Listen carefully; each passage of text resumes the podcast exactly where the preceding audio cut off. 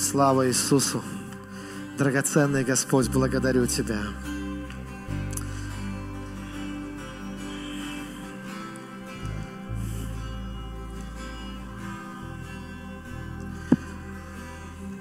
Слава Тебе, Господь.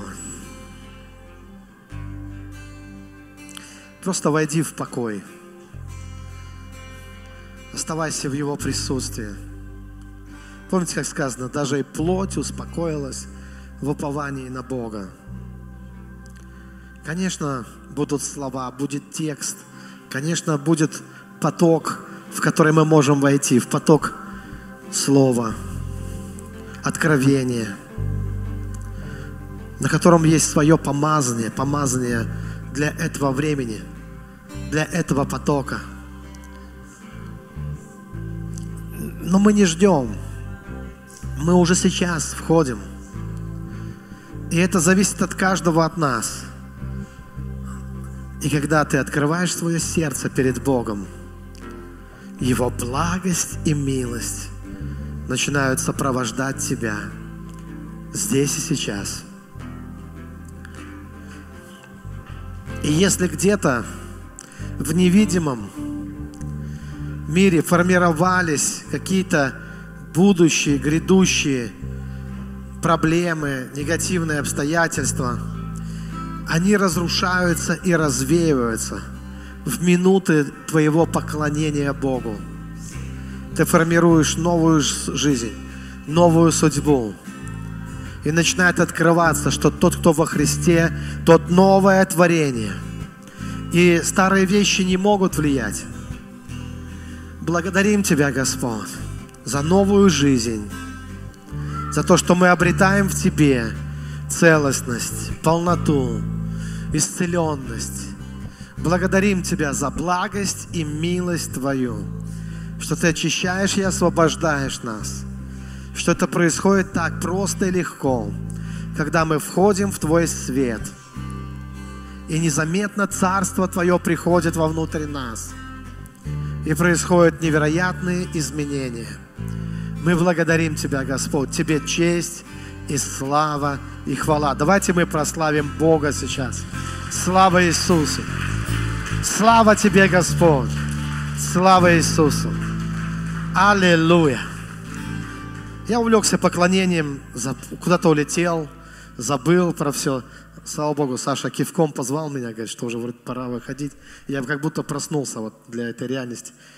Слава Иисусу. Вы можете присесть. А пока вы присаживаетесь, у нас же идет уже онлайн-трансляция. Да? И я хочу обратиться к тем, кто нас смотрит, тем, кто будет смотреть в записи, к тем, кто живут в мегаполисах где-то, в городах, в мегаполисах. Я недавно, ну буквально вчера, вот ночью, этой ночью мы ближе к ночи, к вечеру, точнее сказать, к вечеру, мы приехали с супругой, потому что были семинары э, в Ярославле, по 8 часов в день были семинары. Это был очень интенсивный семинар. И вот как-то так Дух повел в одном из семинаров мне говорить о провинциальной церкви, о провинциальных э, пасторах. И я говорил, что, конечно, э, часто в мега-церквях, там, ну, где очень большая миграция, где очень большая церк... э, текучка в церквях, где огромное количество звезд христианских э, посещают город или живут прямо непосредственно там. Там есть много предметов для гордости. Но я спросил, то есть, вернее, пришла такая мысль, говорю, а вы, когда ему спрашивали, живя в мегаполисе, в мега-церкви, с мега, являясь даже, может быть, мега-служителем, вы спрашивали, а откуда люди вообще в вашей церкви? А где они родились? А как они вообще оказались в этом городе? И вдруг окажется, что это огромное количество людей, которые приехали из провинции работать, учиться, жить и так далее. И окажется, что таких людей, ну, я не сомневаюсь, что их очень много, очень много в церквях. И мы знаем, сколько людей мы отправляли каждый год, каждый год, каждый год. Но мне такая мысль сегодня пришла, ну должна же быть жатва какая-то. Вот смотрите, мы отправляем людей, и в основном едут, поступают в институты, в академии, люди талантливые, то есть люди со, ну, действительно в хорошие институты поступают, э, учатся э, талантливые ребята. талантливая молодежь в основном. Или мы видели, как многодетные семьи поднимались и ехали туда, но вот туда, где больше платят, честно говоря, туда, где есть льготы, туда, где могут помочь, где города в состоянии поддержать многодетную, э, многодетную семью.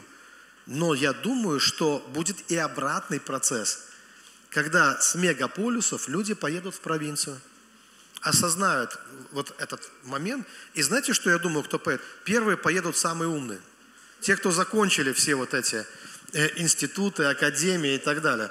И самые умные, они первые сообразят и первые поедут в провинцию, чтобы вот э, жить и работать и служить в провинциальных городах. Я знаю, что это не для всех. Не всем нужно приезжать, не всем. Некоторым просто, поверьте, мы не всех тут ждем. Да? И вообще провинция такое место, где народ попроще, где, э, где вас могут послать туда, откуда вы приехали, очень легко и быстро и просто, да. То есть вот, ну, это не то, что вот э, прямо ты приехал, и ты тут свет миру, и все тебе так рады. Э, в провинции нужно как-то, ну, это место, где лишний пух и все вот это нужно оставлять. Вот это все, все такое слишком. Э, здесь немножко другие отношения, даже комары другие. Здесь, ну, как бы все немножко э, э, ну, по-другому, да. Вот. Но есть свои определенные преимущества. И я обращаюсь к тем, кому это именно надо. К тем, кто вот думает и кому Бог давно уже говорит в сердце, пожалуйста, можно приезжать, можно служить. У нас есть люди, которые приезжали, устроились и зарабатывают не хуже, чем в мегаполисах, которые могут так организовать свою жизнь, чтобы нормально жить, нормально зарабатывать, служить своими талантами, дарами. И всегда есть, я вам так скажу про провинцию, что всегда есть чему здесь поучиться и чему научить. То есть люди с мегаполиса, например, они могут привнести что-то, а, а, чего здесь не хватает, и научиться чему-то тому, чего не хватает э, в мегаполисе. Поэтому, пожалуйста, я приглашаю, и если Бог положит кому-то на сердце, можно приезжать, трудиться не только к нам в Великие Луки. Великие Луки здесь вообще место намагниченное, ясно такое, намоленное такое место, да. Ну и э, было бы здорово, чтобы талантливые, хорошие служители, поклонники, они вообще ехали, распространялись, не кучковались все где-то в мегаполюсах, где и так хватает всего – вот, где огромный рынок, огромная конкуренция, а ехали туда, где они нужны. Ехали туда, где э, они могли бы кому-то кому, кому послужить, научить, послужить своими талантами, дарами, профессиональными даже своими навыками, где нужны специалисты, действительно э, в разных областях. Поэтому этот вариант, э, он, э, он вполне, конечно, возможен. И да, здесь меньше суеты, да, здесь чище воздух, это точно, да. И если вы его не испортите, приехав, да, то он и останется чистым, да. Поэтому здесь есть все, э, чтобы можно было жить и, главное, творить. Вот такие, например, люди, как Айвазовский, у них были свои дачи. Представляете, были дачи, где они рисовали свои картины. Вот Айвазовский, уверен, по крайней мере, на его даче есть очень много картин, да, там, там, там музей. Поэтому есть такие места. И да, сказал один из классиков, что коль суждено в империи родиться, то лучше жить в провинции. Правда, он добавил у моря. У нас здесь моря пока что еще нет, только есть множество озер. Провинция у моря тоже очень хорошо, но уже становится тесно. Но я думаю, море к нам придвинется.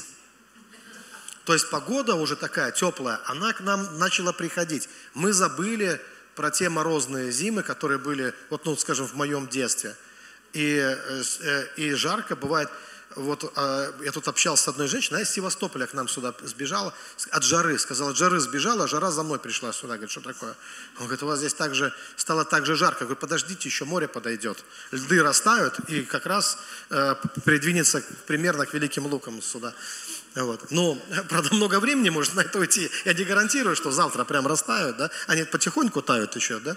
Но постепенно.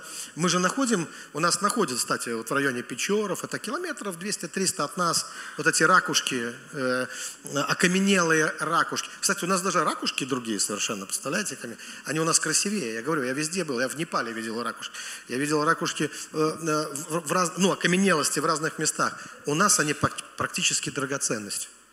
То есть они у нас из такого материала состоят, что из них делают ювелирные, э, ювелирные украшения. Мне кажется, я дал неплохую рекламу, да, так что аллилуйя. Да, почему бы нет? Почему бы нет? Пожалуйста. И всегда интересно, да, познакомиться с, нов, э, с новыми людьми. И я, кстати, ну, благословлен тем, что вот теми семьями, которые у нас есть, которые приехали и и, и, и, и служат. Возможно, некоторым придется начать с реабилитации, то есть с леса, э, где-то, где-то в самом центре Псковской области, в прекрасном сосновом лесу, где много ежей и гадов, ну, в смысле змей, вот, и, э, и лесных озер. Прекрасный старт для благословенной, успешной жизни. Потому что все начинается с малого, и все начинается со смирения – Смиритесь под крепкую руку Божью, и Он вознесет вас, сказано, в свое время. Провинция – это место тотального смирения. Тотального смирения и последующего возвышения. Потому что именно провинциалы чаще всего достигают значительных результатов, и у них так много энергии, чтобы э, чего-то достигать. Хорошо, теперь я хочу перейти непосредственно э, э, к своей проповеди. И проповедь моя называется «Про христиане». Есть такая версия «Про». Вот знаете, бывает, человек покупает какой-то гаджет, какой-то телефон, а есть та же модель, только «Про». И если там есть это «Про», то это значит что-то туда еще добавлено, да? Что-то, что делает это лучше, продвинутей, профессиональней. Вот, эм, вот речь идет об этом – и не в том дело, что, знаете, вот есть типа христиане недоделанные какие-то. Нет, не, не об этом я говорю. И вот тут появились про. Как бы, да? Я хочу, чтобы мы вот посмотрели объективно вот, э, на эти вещи. Э, да, когда мы читаем об истории церкви, ранней церкви, э, начиная с того момента, когда Иисус говорит, я создам церковь, эклесию, врата ада ее не одолеют, я, мы понимаем, что это тот народ, это то общество, который, о котором говорит Иисус – которая, конечно, про по отношению к фарисеям, садукеям, по отношению к той религиозной среде, по отношению вот к тому времени, когда жил Иисус. И сам Иисус однозначно был про, тоже вот такая, да, он тоже был э, из народа Божьего, но он являл собою э, такую про-версию человека, совершенного человека. Были люди, э, и Бог наш есть Бог человеколюбивый, эти люди были любимы Богом, но появляется версия про, то есть появляется тот, на кого следует равняться, тот, а, в чей образ необходимо преображаться. И если ты преображаешься в образ Христа, то это другая версия, это такая про-версия человека, потому что кто во Христе, тот новое творение. Сказано, древнее все прошло, то есть это другая версия. А, люди меняются. И Бог меняет. Мы называем это рождением свыше. А для чего нужно рождение свыше, если это не будет про, если это не будет лучшая версия, если это не будет лучший человек, чем тот человек, который был? Зачем должно все старое умереть, если старое так хорошо? Но Иисус объяснил, потому что не вливают молодое вино в старые мехи. Поэтому нам нужны новые мехи, которые не прорвутся. Скажем так, да? Понимаете? То есть такая про-версия. Вот. И, кстати, пробуждение – это тоже про. И про Бога это тоже про. И про жизнь это тоже про. Вот есть просто жизнь как выживание, а есть про жизнь. Есть такое Бог, Бог, Бог. Понимаете, сколько не говори Бог, ничего не меняется. Как сколько не говори вода, не напьешься, сколько не говори еда, не наешься. А есть, мы читаем, вкусите, познайте, как благ Господь. Есть то, что меняет жизнь. Есть то, что меняет жизнь. И вот сегодня я хочу именно об этом поговорить. Потому что хочется мне очень, чтобы народ Божий, чтобы мы стремились, стремились не просто вот, знаете, какой-то такой, а, быть некой, слово серой массы, не знаю, подходит здесь, возможно, да, ну, я, я надеюсь, вы понимаете, что это, можно, можно вот как-то быть, вот как-то существовать, но есть что-то другое, есть что-то более высокое, к чему можно стремиться. Вот меня удивляет, что люди, гоняясь за новыми моделями э, гаджетов, все-таки хотели бы, чтобы у них было это про. Да, и когда видят, что у тебя, кто-то видит, что у него iPhone, а у другого про версия iPhone, и уже смотришь на него, что и вроде у тебя не то. И вот когда мы говорим о каких-то таких фишках, статусных каких-то фишках там, то людям, конечно, всем бы, ну, лучше иметь про. А когда мы говорим о жизни, про жизнь, да, про Бога, почему бы тоже не стремиться к этому про прежде всего в своей жизни? Потому что я уверен, что если это про будет в твоей жизни, ну, например, смотрите, так, приведу пример, чтобы было яснее. Есть зрение. Вы знаете, что есть зрение. И зрение бывает разным. У каждого своя точка зрения. А есть такое понятие, как прозрение. И когда приходит прозрение, то все иллюзии исчезают. Да? И никакая иллюзия уже не может тебе заменить прозрение. Прозрение избавляет от всех других точек зрения. Как они рассеиваются, как утренний туман, как просто какие-то ненужные иллюзии. И вот то, к чему призвал нас Христос, и что Он проповедует, Он пришел, чтобы проповедовать прозрение. Он принес это. И вот это то, к чему нужно зрение. Есть много точек зрения различных. Но пока не наступит прозрение, это все еще мимо. Это, все, это всего лишь одна из точек зрения. Потому что необходимо прозреть. И вот это то, к чему следует стремиться.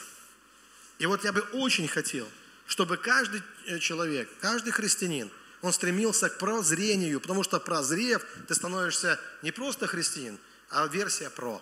С прозрением, с прочувствованием, с прослышанием даже, да, с провещеванием даже, да.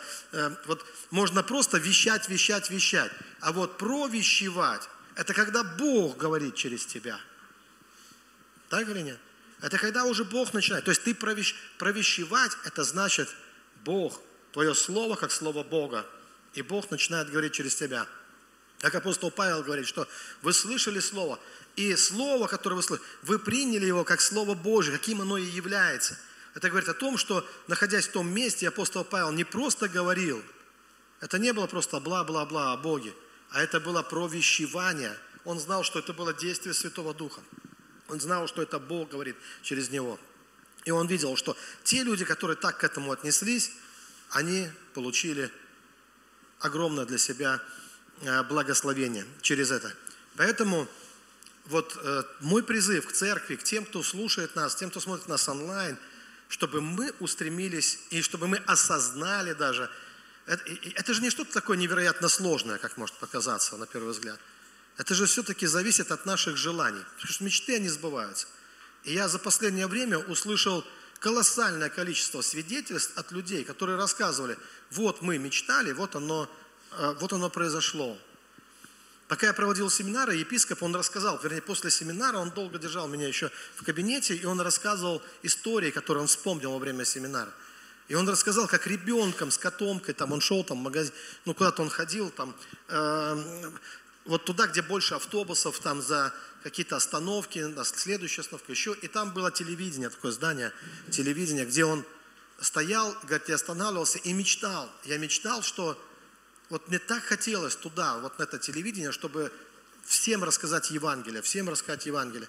И однажды, говорит, когда я оказываюсь на телевидении, проповедую Евангелие, Дух Святой мне говорит, ты помнишь это, как ты мечтал? И, и Дух Святой говорит, а я помню, я не забыл. И, и это исполнилось. Оно исполнилось. И мы можем рассказать, что много о чем мечтали люди, Бог это помнит, Он не забыл. И в их жизни это, именно это исполнилось. Да, у кого-то чего боялся, то и постигло, и такое бывает тоже. Да? Но были люди, которые имели мечты, которые казались, ну представьте себе, это еще советское время, это христианин. Это то время, когда их высмеивали, высмеивали за Евангелие. Э, был случай у них, и он э, встретил человека э, вот из той же церкви, где он, который подтвердил ему это, да, что он помнит это. Была ситуация, когда учительница заставляла ребенка встать на колени перед всеми у доски, говорит, давай, ну, начинай молиться на языках, начинай, как вы там, ну, молитесь, как вы там Богу поклоняетесь, давай, покажи нам перед всем классом, как ты это э, делаешь. И ребенок, который еще не мог постоять за себя, он идет, и он не может ослушаться учительницы, он становится на колени, она начинает говорить, давай, давай, мы все тебя послушаем, что ты молчишь? Давай, начни там э, молиться или что-то. И вдруг раздается стук в дверь в класс.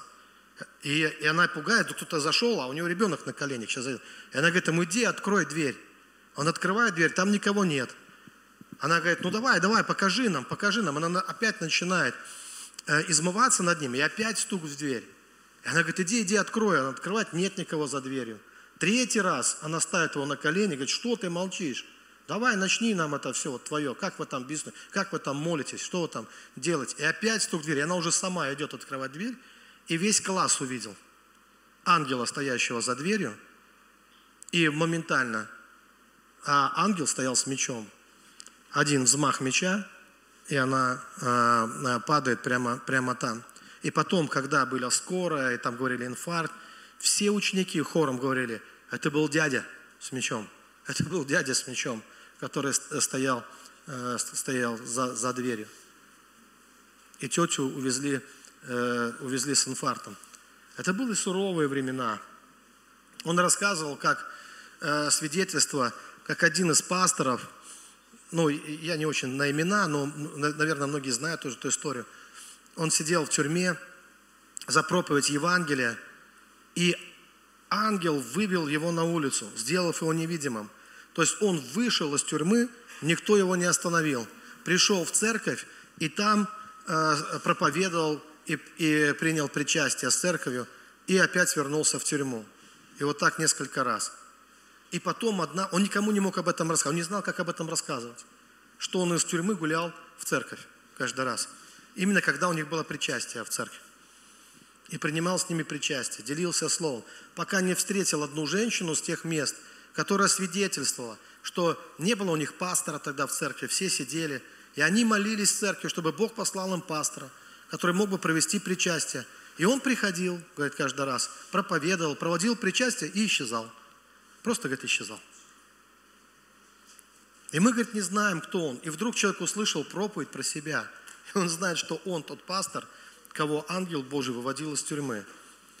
И Андрей Александрович, он рассказывал нам о тех чудесах и знамениях, которыми они жили. О тех пророчествующих людях, про версия людей. Такие, знаете, пророчествующие люди, которые Говорит, когда были суды, у них была женщина, никто не слушал судью. Все смотрели на нее. Сколько пальцев покажешь, столько отсидишь. Она лучше всего знала. И заменили одному пастору, ему, ему, ему дали сначала расстрел за, за, за, за Евангелие, а заменили 25 лет. Но он не слушал. Он смотрел на нее. Она показала три пальца. Он понял, три года отсижу и выйду.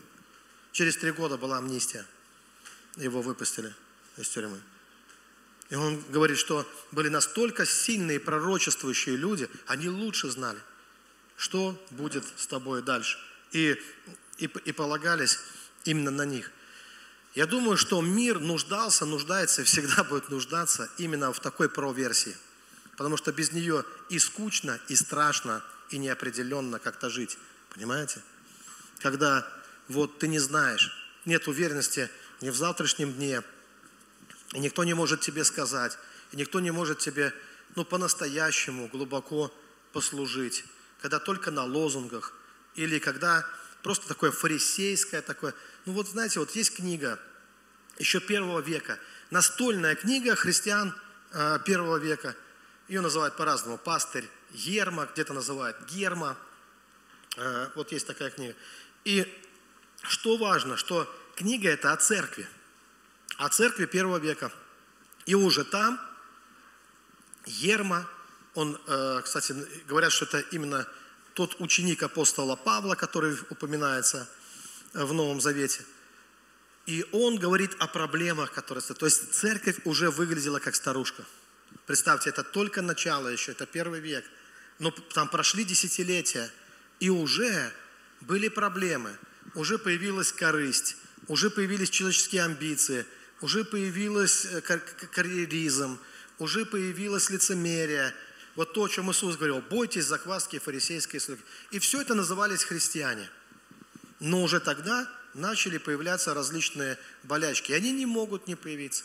Потому что везде, где есть люди, и везде, где много людей, обязательно будет эго, обязательно будут амбиции, обязательно будет ложь, обязательно будет лицемерие. То есть все вот эти человеческие вещи, они будут. Драгоценные, я понял, что вот в духовном мире, если кто-то и мечтал бы что-то увидеть в духовном мире, такое особенное, я могу вас разочаровать. Вот вы не найдете там ни одного духа, ни одного ангела, ни одного а, вот ни одного небеса, ни ангела, никакого духа, который бы не проявился как-то на земле, который бы не нашел бы себе какого-нибудь медиума или оракула, через которого бы он уже давным-давно еще проявлялся, еще с древних времен на этой земле. В виде какого-то выпрашивания себе чего-то, в виде, это не важно, это может, медиум может быть домохозяйка, или какой-нибудь там лекарь, пекарь, кузнец, то есть кто угодно, понимаете, даже, даже пионер, вот, ну или комсомолец. В общем-то, духи, они легко находят себе медиумов и ора. Они легко находят тех, через кого они могут проявиться, потому что э, люди часто оказываются слепыми. Это то, о чем говорил Иисус, что имеют глаза, чтобы видеть, но не видят, имеют уши, чтобы слышать и не слышат. Потому что, почему? Потому что ожесточили свои сердца. И, и поэтому видение, слышание людей, восприятие людей, оно искажено различными духовными, вот по наитию от различных духов, от низких, от средних, от важных, от э, гордых, от разных там, да, и они себя, и всегда проявляется и дух гордыни, и дух э, такого нарциссизма или тщеславия, еще все это бурным цветом, э, бурным цветом проявляется. Поэтому ничего там такого нового, чтобы вы здесь не увидели и не услышали, вы там не найдете.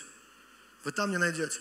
И когда вы просто внимательно наблюдаете за людьми, вы, в принципе, прекрасно изучаете э, духовный мир. Потому что стоит человеку открыть уста, стоит ему начать что-то говорить, что-то, как вы услышите, как что-то из как раз того мира, в который люди мечтают иногда проникнуть, попасть, как оно все здесь проявляется вот во внешнем, во внешнем мире. И ничего другого там практически нет. А все, что есть, оно уже много раз проявлялось. Оно уже строило царство на земле через людей, э, э, пыталось достичь своих целей, пыталось как-то выжить, организоваться, проявиться и так далее. Поэтому все это есть. И для того, чтобы чтобы не просто вот существовать а вот каким-то образом, а действительно обрести прозрение, да, а, пробуждение, да. Вот э, я специально вот эти слова уже поняли с приставкой про вам беру. Вот для этого мы должны знать, по какому принципу это все осуществляется. Я хочу вернуться вас к одному месту Писания – мне кажется, я не так давно проповедовал на эту тему, но хочу снова, чтобы вы обратились к этому месту. Это будет Матфея, 20 глава. Я всего лишь два стиха прочитаю. Здесь сказано а, о том, как Иисус исцеляет слепых. «И когда выходили они из Иерихона, за ним следовало множество народа. И дальше идет речь о двоих слепых, сидевших у дороги, услышав, что Иисус идет мимо, они начали кричать, «Помилуй нас, Господи, Сын Давидов». Речь о чем? Что те люди, которые были физически слепы, у них как-то, вот когда есть какой-то физический недуг или недостаток, а, и человек осознает его, потому что он видит, что, а, ну, не все же слепы. Он понимает, что это, что это недостаток, это лишает его определенных преимуществ. Если бы, кстати, все были слепы, вряд ли бы слепые кричали. Согласитесь, да? Ну, если все слепы, кому нужно прозреть? Но так как понятно, что не все слепы, физически сейчас я имею в виду, то есть те, а есть те, кто слеп от, от рождения или по каким-то другим причинам. И вот они, конечно, они кричат. Они кричат, потому что им так важно, им так важно прозреть, им так хочется увидеть мир. Они хотят, чтобы их глаза были открыты. Для них это, для них это очень важно. Ведь к слепым, как говорят, и сны не снятся. Я имею в виду в картинках, э, как тем, кто видел мир – а только в каких-то ощущениях, вот, потому что они живут э, другими ощущениями, другими органами чувств. Но так хочется увидеть. И они кричат. Но вот что интересно, никак мы не можем найти в Писании, чтобы духовно слепые люди проявили такой же энтузиазм. И чтобы они также кричали, открой мои глаза, открой мои глаза. И когда мы идем в сферу уже духовной жизни, то мы э, наталкиваемся на проблему, на, на совершенно другую проблему, на проблему не, непонимания, на проблему гордыни и непонимания, что твое зрение – это еще не все зрение, или, скажем, это еще не про зрение, что просто иметь зрение недостаточно, что для того, чтобы следовать за Господом, для того, чтобы наследовать вечную жизнь, для того, чтобы не потерять, не канализировать все те благословения, которые человеколюбивый Бог хочет тебе дать, для этого важно прозреть. Ну и прозреть для того, чтобы угождать Богу. Потому что если слепой поведет слепого, сказано, то они оба упадут в яму. И есть вожди слепых. И вот смотрите, Лука, 4 глава, 18 стих. Здесь Иисус говорит о своем призвании. Он говорит, «Дух Господен на мне, ибо Он помазал меня благословить нищим, послал меня исцелять сокрушенных сердцем, проповедовать пленным освобождение, слепым прозрение, отпустить измученных на свободу». И здесь ясно, что речь не идет о физической слепоте в данном случае, а именно о духовном. Потому что он говорит исцелять сокрушенных сердцем. Речь не идет о физическом сердце в данном случае. Хотя и это тоже важно – чтобы Бог мог прикоснуться и исцелить сердце, да? повлиять как-то на то давление, которое ты можешь чувствовать там в своем теле, на низкое, на высокое, чтобы все это пришло в норму. Но не в этом его призвание, конечно. То есть это сопутствует, это те чудеса и знамения, которые сопровождали его служение. Но целью его служения было не просто тот же самый ты и здоровый потроха. То есть не это цель его служения, а твое духовное прозрение – именно твое духовное прозрение делает тебя человеком версии про, скажем так, да, не ветхим творением, а новым творением, новым творением во Христе Иисусе. И вот он говорит, это Иоанна 9 глава, с 39 стиха я читаю, «На суд пришел я в мир сей, чтобы невидящие видели, а видящие стали слепы». Тоже очень интересное заявление. Услышав это, некоторые из фарисеев, бывших с ним, сказали ему – Неужели и мы слепы? Помните это? Смотрите, о чем идет речь здесь? Смотрите, Иисус говорит, что я пришел, чтобы невидящие увидели. Но здесь есть еще одно новое что-то мы слышим. А видящие, да, как это так? Невидящие видели, а видящие стали слепы. А как это видящие вдруг становятся слепыми? Неужели Иисус, ты пришел ослепить некоторых людей? Как это может быть? Как люди могут ослепнуть со Христом? Ведь Он, он же свет. Сказано, в нем была жизнь, жизнь была свет человеков. Как же он? Ну, вы знаете, свет иногда ослепляет. С одной стороны, без света мы не можем видеть. Для того, чтобы видеть, мало иметь глаза. Нам необходим свет. Никто не видит без света. Нам нужны, нужен свет, чтобы видеть. Но свет, он может как подарить тебе э, зрение, да? потому что все, что ты видишь своими глазами, это свет. Даже когда ты смотришь на предметы, это только благодаря свету. Я сейчас не буду в науку вдаваться, но если кому интересно, вы изучаете, как происходит зрение. И вы увидите, что э, здесь везде во всем участвует свет. Но в то же самое время мы знаем, что свет он может ослепить. Как же так получается, что некоторые люди от этого света, они слепнут? Драгоценные, дело в том, что долгое время считалось, да и сейчас много где считается, что зрением для человека э, являются, что зрение человеку дают именно знания. Знания. Помните это выражение? Знание – свет. А? Да, или учение – свет. Да, учение, ну а учение, цель учения, да, расширить твое знание. Я стою на позиции, что знание крайне важно. Потому что знание расширяет внутренний сосуд твоей души, то есть объем твоей души. Это зависит именно от знаний, которые ты имеешь. Чем больше человек имеет знания, тем больше его внутренний объем. Но Дух Божий, он наполняет человека. И если человек имеет обширные знания, но не имеет Духа Божьего, эти знания могут пойти не на пользу, а на вред. Не только человеку, но и человечеству. Есть, э, был этот Эйхман, эсэсовец, э, который занимался логистикой и отправлял евреев э, в концлагеря. В 61 году над ним был в Иерусалиме суд. И он хвастался тем, каков он был прекрасный специалист. Как сложно было организовать все эти вагоны, как сложно было организовать всю эту э, доставку, расстрелы, и что не всегда получалось качественно, что иногда люди не доезжали, умирали в вагонах, что иногда земля шевелилась потом, потому что плохо расстреливали. Но это уже другие. А я-то свою работу, он говорил, делал как раз хорошо. Был такой человек. Вот. И не один.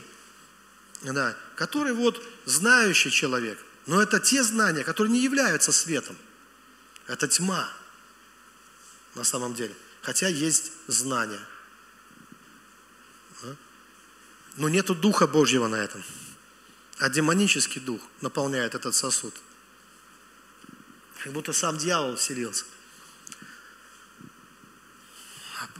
Теперь, если мы возьмем фарисеев, которые как раз и спросили, это что, мы что ли, ты хочешь сказать, слепые? Помните, не спросили? Это мы, ты нас называешь слеп? Вот стоит фарисей, и там народ, необразованный, бедный народ. Сразу видно, люди не книжные. Сразу видно, люди необразованные. И вот они спрашивают, это мы слепы? Когда человек, многознающий человек слышит такие обвинения, что он слепой, вождь слепых,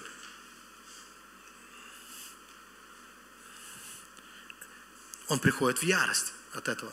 Потому что он-то уверен о себе, что он видящий, благодаря своим знаниям. Но получается, что не всегда знание свет. Или знание свет до тех пор, пока не придет другой свет, которым является Иисус. И когда явился свет Божий, которым является Иисус, то те, кто считали себя видящими, моментально оказались слепыми, а слепые начали прозревать.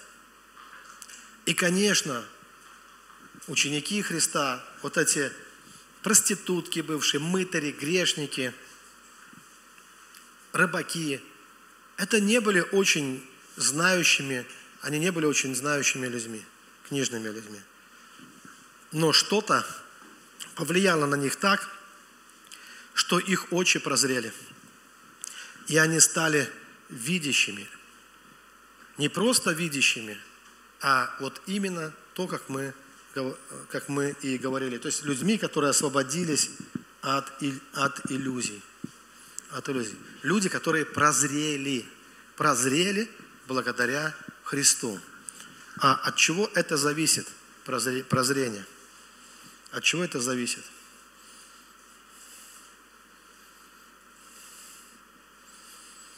Известное место Писания, Матфея, 15 глава, я читаю 7 стиха, где как раз Иисус он объясняет это, беседуя, говоря о, лиц, о, фарисеях. Хотел сказать лицемерах, но я не ошибся. Но что Иисус говорит, что бойтесь закваски фарисейской, которая есть суть ее лицемерия. И он говорит, лицемеры хорошо пророчествовал у вас Исаия, говоря, приближаются ко мне люди сии, устами, устами, люди сии устами своими, и чтут меня языком, сердце же их далеко отстоит от меня но тщетно чтут меня, уча учением заповедям человеческим. И, призвав народ, сказал им, слушайте и разумейте, не то, что входит в уста, оскверняет человека, но то, что выходит из уст, оскверняет человека. Тогда ученики его, приступив, сказали ему, знаешь ли, что фарисеи, услышав слово сие, соблазнились? Он же сказал в ответ, всякое растение, которое не Отец мой Небесный насадил, искоренится. Оставьте их, они слепые вожди слепых. А если слепой, слепой ведет слепого, то оба упадут в яму. О чем говорит Иисус? Он говорит о сердце.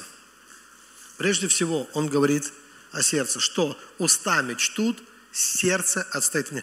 То есть люди остановились в том, что они знают. Люди гордятся своими знаниями, своим многознайством. И бывает так, что фильтры забиваются, и потом человек становится в позицию «не учите меня жить». То есть человек перестает учиться.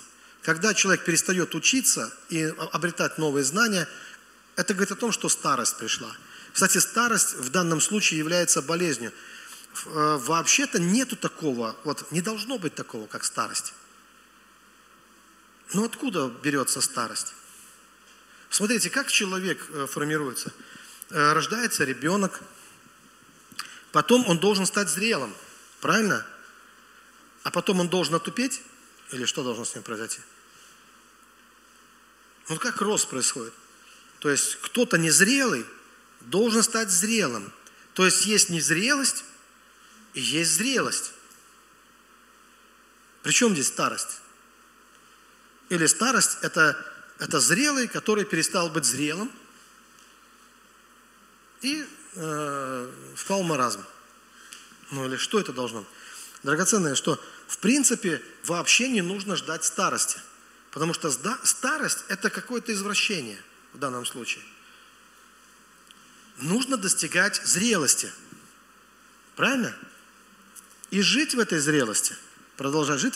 Да, наше тело, э, оно ветшает. Но зрелость не должна уйти. Зрелость не должна переходить в незрелость опять в какую-то. Зрелость – это то, что может совершенствоваться, дальше совершенствоваться. И правильно говорил апостол Павел, что хотя наше тело, оно может, что оно делает? Оно ветшает, но дух обновляется. Дух не знает старости, он знает только о зрелости. А что такое старость, для него не должно быть знакомо, то есть зрелость должна приходить. И взросление, сказано, в полный возраст Христов, мужа совершенно – или мы думаем, нам Бог что-то не договорил. Такой Бог говорит, вот сейчас вы дети, младенцы. Помните, он даже упрекает одних, что они остались младенцами умом. Он говорит, что вам уже нужно перейти от начатков учения к совершенству, поспешим к совершенству и так далее. Что взросление это в полный возраст Христов, а потом, извините, не дописал, а потом в маразм. Ну, есть такое от Бога для нас, да? Вот, ну, как бы старость, она уж неизбежна, она придет, и поэтому Э, э, как-то все, э, вот, все будет клониться к тому, что ты начнешь тупеть, да, и тебя вообще нельзя никуда выпускать, а желательно, чтобы ты где-нибудь там сидел и не выслался, не мешал людям, уступил место другим. Но вот на самом деле мы знаем, что тех, кого Библия называет, ну, у нас эти люди переведены как старцы, это люди весьма зрелые, мудрые, опытные, и зрелость они свою не потеряли с годами. Не должны были потерять свою зрелость, а наоборот. Поэтому не жди старости, а живи, стремись к зрелости. И исключи старость из своей парадигмы. Исключи старость из ожиданий. Исключи старость из целей каких-то, из этапов жизни, в которые нужно, нужно прийти. А держи всегда перед собой зрелость, что ты всегда идешь к зрелости. Ты не шагаешь к старости, ты не охаешь в отношении старости, ты не жалеешь об этом, а ты идешь к зрелости, зная, что в конечном итоге ты познаешь истину. И сначала ты ее видишь как сквозь тусклое стекло гадательно, а потом увидишь, как она есть. И это абсолютная зрелость. И наша цель – это идти вот в эту абсолютную божественную зрелость, к прозрению. В конечном итоге, к абсолютному прозрению. Вот наша цель. Я думаю, чем больше бы из нас мы так мыслили, я думаю, даже физически нам будет легче жить на этой земле. Чем больше мы допускаем старость в своей жизни, чем чаще мы будем кряхтеть и жаловаться и вздыхать, даже когда ничего особенного не произошло. Вы же знаете, есть такая мифология, в которой вот вы, рожд... вы же родились в какой-то миф. Вы поняли уже это или еще нет? Вы прозрели в этом отношении? Что ты, родившись ребенком, ты родился в сказку, которую не ты написал. А почему я объясняю, что у нас на постсоветском пространстве женщина, она такая все время вздыхает. И если ты подойдешь к какой-то женщине и скажешь, а ты что так вздыхаешь тяжело? Она тебе объяснит, что она как лошадь. Да, что она на себе, лошадь бы сдохла, она тащит. Почему ей не вздыхать? И, и можно в это поверить было бы, если бы я не видел девочек, у которых полный рот конфет, но вздыхают они точно так же. ну, маленьких девочек, также вздыхает тяжело, как будто она утружденная мама, многодетная мать. Нет. Почему? Потому что вздыхать ты начала раньше, чем устала. Вернее, ты устала раньше, чем ты начала напрягаться. Ты отрепетировала это с детства. Вздохи, в принципе. И даже незаметно это происходит, понимаете? Потому что такая культура. И ты в это, просто в эту сказку попадаешь, и все. И там же есть история про старость, которая неминуемо придет. Старость, когда ты никому не нужна. Уже. И когда никто не будет обращать на тебя внимание и так далее. Но это история, это сказка, в которой ты не обязан жить. Потому что ты можешь иметь перед собой другой образ. Образ, когда ты стремишься к зрелости. Именно к зрелости, а не к старости. И поэтому я слышал истории про таких бабушек, и сейчас есть такая новая, скажем, мировая звезда, которая э, миллионы мусульман приводила ко Христу чудесами и знамениями. Нет недостатка внимания по отношению к ней в это время. Хотя, вы знаете, она долгое время даже не была в интернете – что кажется странным, да, вот ну, люди, как сейчас можно быть популярным, если ты не, не на Ютубе, там, не в Инстаграме, не где-то. Она была в других местах и занималась другими делами. И Бог запретил ей даже на какое-то время соцсети и все остальное. Она реально занималась спасением людьми. Такая про-версия человека, человека Божьего. У нее колоссальные плоды в ее служении. И однажды Бог сказал – что теперь это надо сделать публичным. И сейчас она известна, Нэнси Коул, да, по-моему, если я не ошибаюсь, так ее зовут. И сейчас внимание тех людей, которые тоже хотят про такого продвинутого христианства в своей жизни, они, конечно, э, слушают каждое слово, которое она говорит, пытаясь получить для себя откровение на свою жизнь. То есть мы видим человека, который достиг зрелости в христианской жизни, который знает о воскрешении мертвых, который знает о, о чудесах исцеления, видел, в которую кидали копья, пытаясь ее убить, но копья ударялись в преграду прямо между ней, в невидимую преграду между ней. То есть это человек-легенда, еще живая, какая еще легенда драгоценная. Но это для нас пример – что есть такая возможность, и не обязательно жить в той мифологии э, ну, усталой женщины или такого озабоченного, замороченного мужчины, вот, э, который э, ничего не, никак не может реализоваться в жизни и живет в кризисе, то юношеском, то в кризисе среднего возраста, а потом плавно перетечет из кризиса среднего возраста в кризис старости – то есть не обязательно выбрать себе такую жизнь. Есть другие варианты. Есть другие варианты жизни. И, и это славно. Это славно.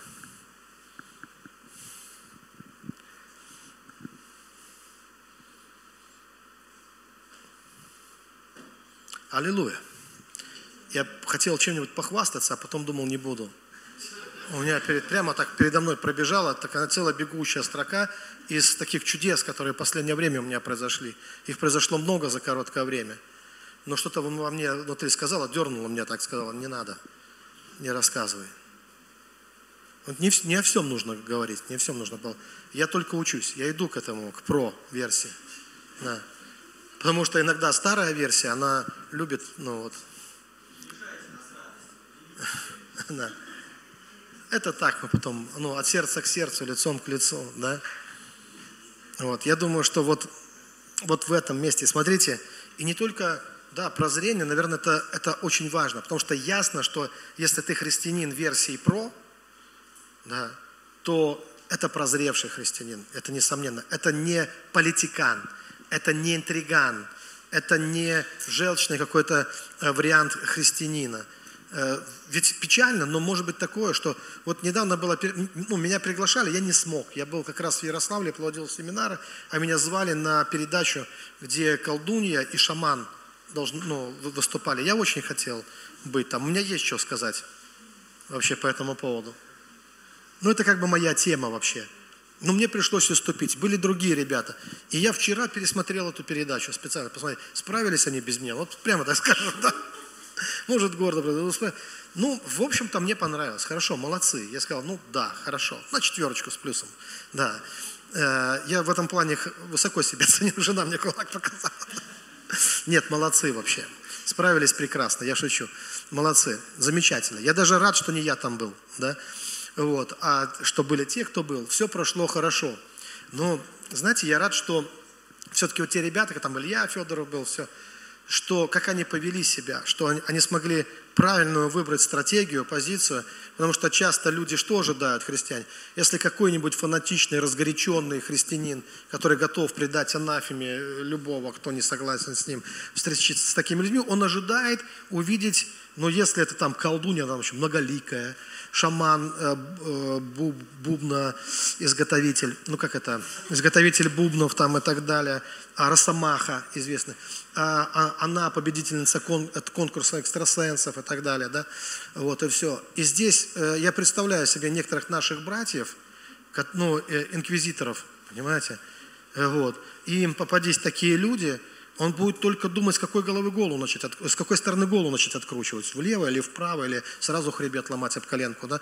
Вот, то есть, ну, хищнический взгляд как, и, и мы всегда ожидаем, что эти люди, это, они такие с чертями, с рогами, хвост там из-под юбки торчит там, э, вот, ну и все остальное. Но знаете, э, э, вдруг э, разочаровывают эти люди нас. То есть оказывается, в каком смысле Оказывается, что добрые люди бывают. Вот добрые люди, прямо человеколюбивые, любят людей. Да, живут в своем, вот в этих все, но людей любят в целом, относятся. И главное, что они хотят сказать, любите друг друга, надо любить друг друга. Да, их любовь на, на, на уровне того текста, в котором они живут, на уровне тех практик, в которых они живут. Не выше. Но все-таки они про любовь, они не про ненависть. Потому что кто пойдет к тому, э, который всех ненавидит? Ты никакого бизнеса на ненависти не строй. Ну, не знаю, попробуй открыть фирму, всех ненавижу. Ну, вот, с лозунгом «всех ненавижу, всех разую, всех э, ну, обману». Да. Но, как правило, это не очень удачный вариант. Поэтому ясно, что ну, как бы даже сама жизнь учит и заставляет, что если ты хочешь, чтобы люди к тебе тянулись, ну, будь дружелюбным, будь и как только эти люди, вот я заметил, как только они чувствовали какое-то давление или агрессию, они хотели одно сказать, не надо нас пугать.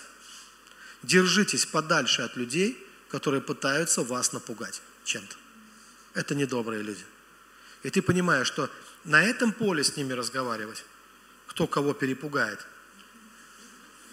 Да? Вот. Э, это они они, э, они не хотят нас пугать своими чертями. И они не хотят, чтобы ты пугал их своим Богом, в том числе. Они говорят, давайте будем разговаривать. Но если христианин окажется не про версия, то есть у которого все, а помните, о чем речь? О сердце же. Версия про откуда берется? Это не просто больше всех знает, а Иисус говорит, сердце, где твое сердце? Больше всего хранимого храни. Иисус говорит, устами чтут, сердце далеко отстоит от меня. Но тот, у кого в сердце живет Господь, чье сердце открыто, кто живет в настоящей, неподдельной, искренне, не играет в любовь, не одевает лицемерную маску любви, потому что под этой маской жарко и потеешь. Это очень трудно играть в любовь. Наверное, одно из самых трудных, долго играть в любовь. А вот любить не трудно. Легко, когда любовь приходит. И вот, и вот это лицемерие, оно же тоже все время ощущается – и тогда вся эта желчность, вся это фарисейство, все это, оно может проиграть перед каким-то одним изготовителем бубнов. Или перед какой-то колдуней, которая, у которой бабушка колдовала и перестала, потому что случилась беда. И она поняла, что, ну как бы Бог, может Бога прогнела, может что-то не то делает, вот колдовством. И поэтому заходить к ним с той стороны, что будете прокляты – сразу же отсюда, без человеколюбия, без э, искренности, без настоящности, без настоящей любви, это проигрышная позиция. Лучше не начинать, лучше не позориться, лучше вообще не лезть в эту сферу. И получается, что действительно э, привлекательным, действительно преимущество обладает не тот, кто знает только, а тот, кто любит также. Тот, кто любит, и тот, кто говорит с любовью, с искренней, неподдельной любовью. Стоит это потерять, и все твои знания, они перестают быть преимуществом. Помните 1 Коринфянам 13 глава. Если я имею всю веру, что горы могу переставлять, а если любви не имею, я ничто. То есть ты ничто тогда. А что такое ничто? Это значит все, что ты делал, равно нулю. То есть ни о чем. Если любви не имею. И вот Иисус именно на это обращает внимание, и Он-то для своих что говорит? По любви будут узнавать вас. То есть если этого не произойдет, все, что я хотел сказать, я проводил служение, все, что я хотел сказать, я говорил, драгоценное, вот это самое главное.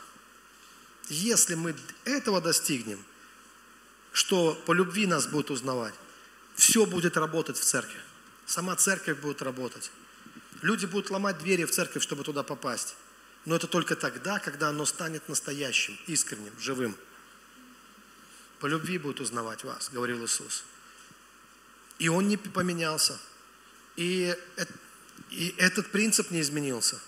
И что бы мы ни делали, где бы мы ни искали, что бы мы ни выдумывали, и как бы ни молились, ничего не сработает до тех пор, пока мы не исполним вот эту простую вещь.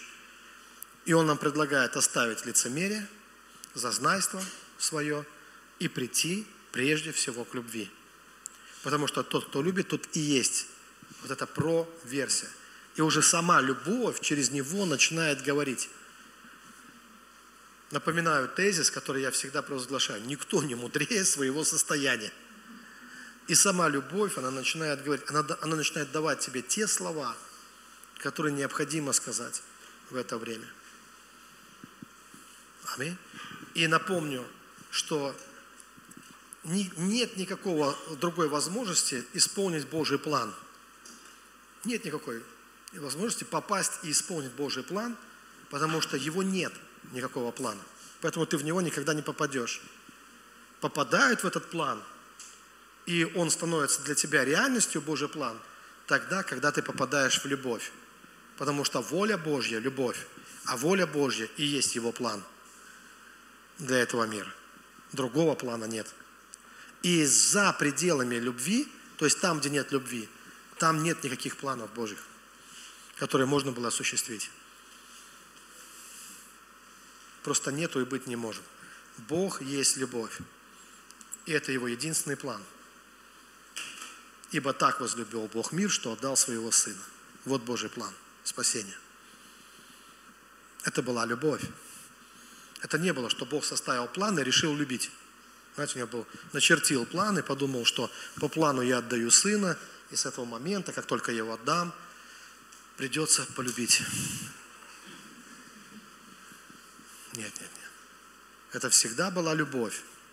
И эта любовь, она проявилась э, в жертв, вот в этой, ну, она была, она жертвенная, она такая. Кстати, человек становится про, в версии про, только тогда, когда он может пожертвовать собой. Когда человек способен пожертвовать собой, то это и есть тот духовный человек, о котором говорит Бог. И вот на этой веселой ноте каждый подумает о чем-то своем. Я помню одну девочку, она пришла в тот возраст, когда ее подруга вышла замуж, а она еще нет. И она почувствовала себя старушкой сразу в этот момент. Хотя ей, она была совсем юной. Это в другом городе, это вообще не в нашей церкви. Но интересно со стороны наблюдать эту картину, страдания внутренние. Я сказала Богу, я зак... он будет моим мужем. Если даже никогда я не выйду замуж, то когда ты, сколько тебе лет? Никогда. Откуда такая драма? Подожди. Если же никогда, он навсегда будет моим, я готова, я готова пожертвовать собой, да выйдешь. Не нужна Богу-то. Спасибо, конечно, но Бог как-нибудь обойдется. Без твоей жертвы. Ну, в принципе, знаете, вот такое решение серьезное. Прямо я смотрю, и это, ну, ну как сказать, с одной стороны похвально. Я-то точно знаю, что Бог ее не оставит. Но вот эта драма, когда человек осознает, готова ли я, готова ли я так посвятить себе Богу, готова ли я настолько посвятить, готова ли я не разочароваться в Боге, даже если будет не так, как я хочу, даже если не так, как хочет вся моя плоть, так хотят мои, как хочет моя природа женская. Вот готова я сказать, Бог ты мой жених. И она решила для себя, что готова. И я понял, ну значит скоро женихи придут. Потому что Бог, у него всегда есть агнец, запутавшийся в кустах, который из жертвы стал жертвой за тебя. Аминь. Ему твоя жертва не нужна, но он знает, что сама готовность, как была готовность Авраама, самое дорогое положение, говорила о его зрелости, хотя он знал, что Бог и из мертвых может воскресить. Аминь. Потому что Бог есть любовь. Мы встанем и помолимся.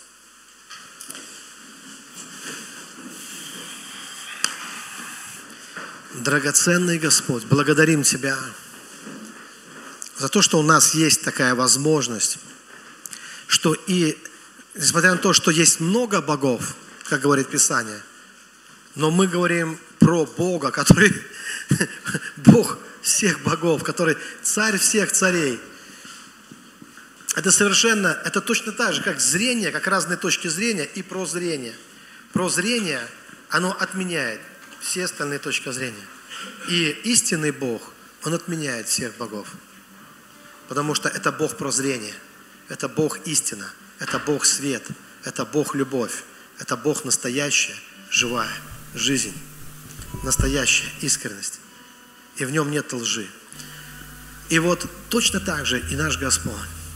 И, и вот мы знаем, и мы гордимся, мы хвалимся тем, что наш Бог, Он надмирный Бог, Он над всеми пантеонами богов, над всеми духами, над всеми силами природы, над всем восседает Господь. И что нет подобного Ему. Это вот такая версия Бога, которая, э, которая совершенна. Которая совершенна. И мы, которые приближаемся к Нему, которые познаем Его Бога, которые соединяемся с Ним в одном духе, не, без всяких сомнений, наша версия быть, наша жизнь, наша судьба, наше призвание быть прозревшими, жить в пробуждении, быть живыми – преображаться в, в Его образ. Вот кто такие прохристиане. Вот о чем я говорю. И Господь, держи нас подальше от лицемерия, от религиозной политики, от зависти, от грязных различных вещей, от манипуляций э, другими людьми, от всего этого лже, лже, лже, лже христианства, лже пророчества, лже, э, вот от всего, что не является истиной. Мы призваны быть новыми мехами для вина Святого Духа. Мы открыты для Тебя, Господь. Мы просим, чтобы Ты направил нас, чтобы Ты наполнял нас собой. И мы идем в эту версию жизни – Мы идем на территорию Твоего Царства, освобождаясь от всей мифологии мирской жизни, как Ты сказал, не любите мира, не того, что в мире. Мы идем туда, где мы познаем Твое Царство, где мы становимся носителями Небесного Царства в себе. Благодарим Тебя, Господь. Слава Тебе. Слава всемогущему Богу. Аминь. Давайте Богу дадим славу сейчас. Слава Иисусу.